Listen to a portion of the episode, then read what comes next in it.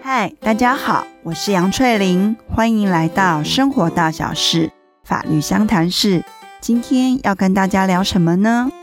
最近呢，有个朋友问我，他刚报名了一个跟心理学有关的讲座，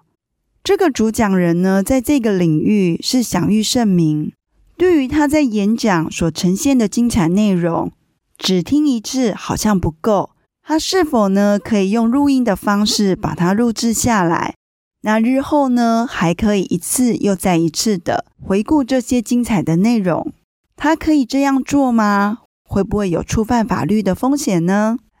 关于这个问题呢，其实要谈的就是是属于著作权方面的议题。那今天呢，就针对这个议题，就著作权方面来做个介绍，让大家呢有个初步的了解。什么是著作权？著作权里有“权”这个字，就是代表权利，享有权利就是受到法律上的保障。一般人呢，对于他人可以主张说，这台车子、这个手表、这个包包是我的，所以任何人没有得到我的允许，是不可以随便动我的东西。手表、包包都是看得到的有形物体。但在著作权上，它所保护的这个标的是一个无形的财产，不是呢眼睛看得到或者是手触摸得到。但因为它能有被保护的必要，所以透过法律创设出一种权利，让著作权人呢他的权利是受到保障的。刚刚前面提到的问题，报名参加一个研习。想要将演讲者所演讲的内容加以录音，这件事到底可不可行？在这里，主讲人他所演讲的内容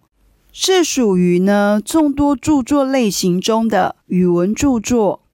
语文著作像是诗词、小说、剧本，这些属于文学性上、艺术性上的创作，不限于呢以书面的形式做呈现。它除了以印刷品的方式，也可以附着在电子设备，或者是用口说的方式呈现出来。所以，演讲也是语文著作的一种。著作权呢，是透过法律上所创设出的一种权利，而著作权的内容呢，又包含著作财产权和著作人格权。大部分的状况，这个著作是由谁创作出来的？那他就是著作权人，而在一些其他状况下，透过契约将著作财产权做转移，甚至有可能透过契约的形式，让不是真正完成著作的人成为著作人。但今天我们所讲的例子，关于受邀到现场去进行一个演讲时，演讲者呢所呈现的演讲内容，大部分的状况下。这个演讲者本身就是著作人，他享有著作财产权和著作人格权。那在我们一般的理解下，如果今天呢，你想要借别人的车子来使用，是要得到他的同意，才不会有法律上的问题。那对于呢，别人所讲述的演讲内容，在演讲人呢享有著作权，对于别人的权利，你要来使用。原则上，当然也是要得到别人的同意，但在著作权法上，有一种状况，如果是符合合理使用的话，那即便没有得到对方的同意，还是可以使用的。著作权人他所拥有的著作财产权，它的范围呢，有包含哪些呢？它的范围有重制权、改编权、公开口述、公开播放。等等的权利。那今天呢，当你要对于演讲者的一个演讲内容去进行录音时，这个部分是属于重制权。什么是重制权？就是说，对于呢这个创作，你透过呢录音、录影、摄影，甚至是笔录的方式，对这个著作呢去进行重复制作，这样的行为呢，就是在重制权的范围内。所以，当你呢已经涉及使用到著作权人的一个著作财产权时，能够得到著作权人的同意授权来使用，那绝对是没有问题的。但这时候你就会想，一个讲座有这么多的人参与，难道每一个听的人都要一一的去跟演讲者做确认？对演讲者来讲，会不会也会不堪其扰？而且呢，在演讲的场次里，常常看到台下的一些听众，当演讲者的 PPT 秀出来的时候，当听众们呢听到他们觉得很重要的观念时，都会拿起手机来拍照。这种现象在演讲的现场好像很常见。所以，如果按照法律这样的规定，一定要得到他的同意跟授权时，这好像跟真实的状况有所出入。难道大家都违法了吗？在著作权法里面，要使用著作权人的著作时，除了要得到他的一个授权外，还有一种状况是，只要你是符合合理使用的话，那即便没有得到他的一个同意，也不会有违法的问题。所以在一般演讲的会场里，当听众呢拿出手机，对于演讲的内容进行拍照时，是不是真的没有问题？就要去看它是不是有符合合理使用的状况。根据著作权法的第五十一条，它有去提到，当今天个人或家庭，它不是出于盈利的目的，在合理的范围内，是可以透过图书馆或者是其他非公公众使用的机器，对于已经公开发表的著作，可以进行重制。所以今天，如果是在听演讲的过程，你因为觉得很精彩，想要录制精彩的片段，回家后再重新的回味，单纯的呢，就是为了要增进自己的学习，没有打算拿这些东西再来进行贩卖，那在相当程度下是有可能是符合合理使用的状况。但事实上，是不是真的符合合理使用，还是要回到个案上去认定。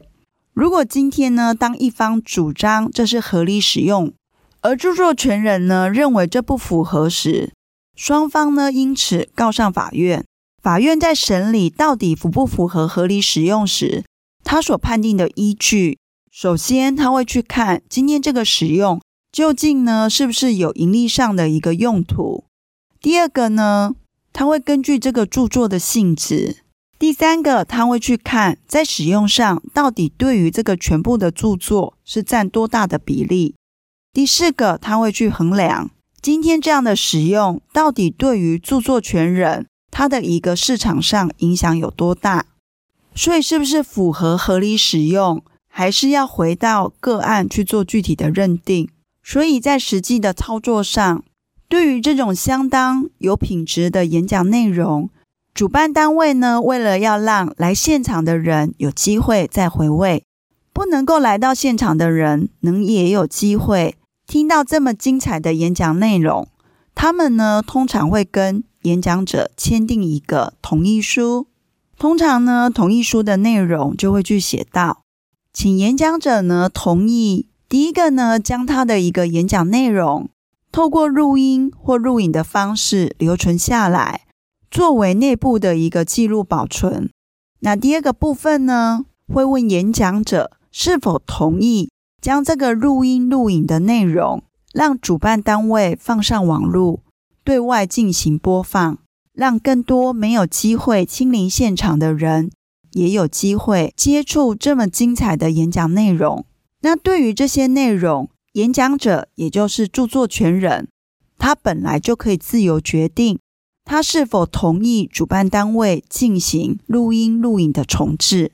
透过这种事前的沟通，它有一个好处是在于，如果今天呢有得到演讲者的事前同意，那这时候录音录影的行为是没有问题的。但在使用上就必须要注意有没有超过当初演讲者同意的一个范围。如果今天演讲者同意是指使用这些录音录影的内容，是作为一个无偿的知识分享，而你却将这些内容去进行盈利上的使用，那这样就超过了他的同意范围，就有侵权的问题。小结一下今天所讲的：今天参加一个演讲的场次，演讲人呢，他所演讲的内容是属于呢著作权法里面的语文著作，演讲人呢是享有。著作财产权和著作人格权。今天呢，当你想对他的一个演讲内容去进行录音录影时，你的行为就是一种重制行为。这个呢，就涉及著作权人的重制权。原则上，你是要得到他的同意，在例外的状况下，除非能够证明这是一种合理使用，否则是会有侵权的问题。那什么叫合理使用？在法院的判定上，大方向来讲，他会去认定今天这样的一个使用，到底是不是以盈利为目的的使用？这个著作的性质是什么？还有你使用上的比例占全部著作有多少？使用的结果对于著作的一个潜在市场跟现代价值的影响有多大？从这个大方向上去做判断。而在实务面上的操作，有些主办单位为了要让不能来到现场参与的人有机会，也可以聆听这么精彩的演讲内容，他们通常呢都会跟演讲人签下一份同意书，请演讲人呢同意由主办单位呢对于这一次的演讲内容进行录音录影，日后呢放上网络平台。让其他的人呢有机会也可以听到这些内容。所以今天你如果参与一个演讲，你可以去问问主办单位是不是有取得这样的一个同意权，有机会呢在网络上再次的聆听。换言之，与其主张呢是否属于合理使用的范围，其实事先得到同意，更能避免争议的一个发生。好，那今天的 podcast 就到这边结束喽，下次再见，拜拜。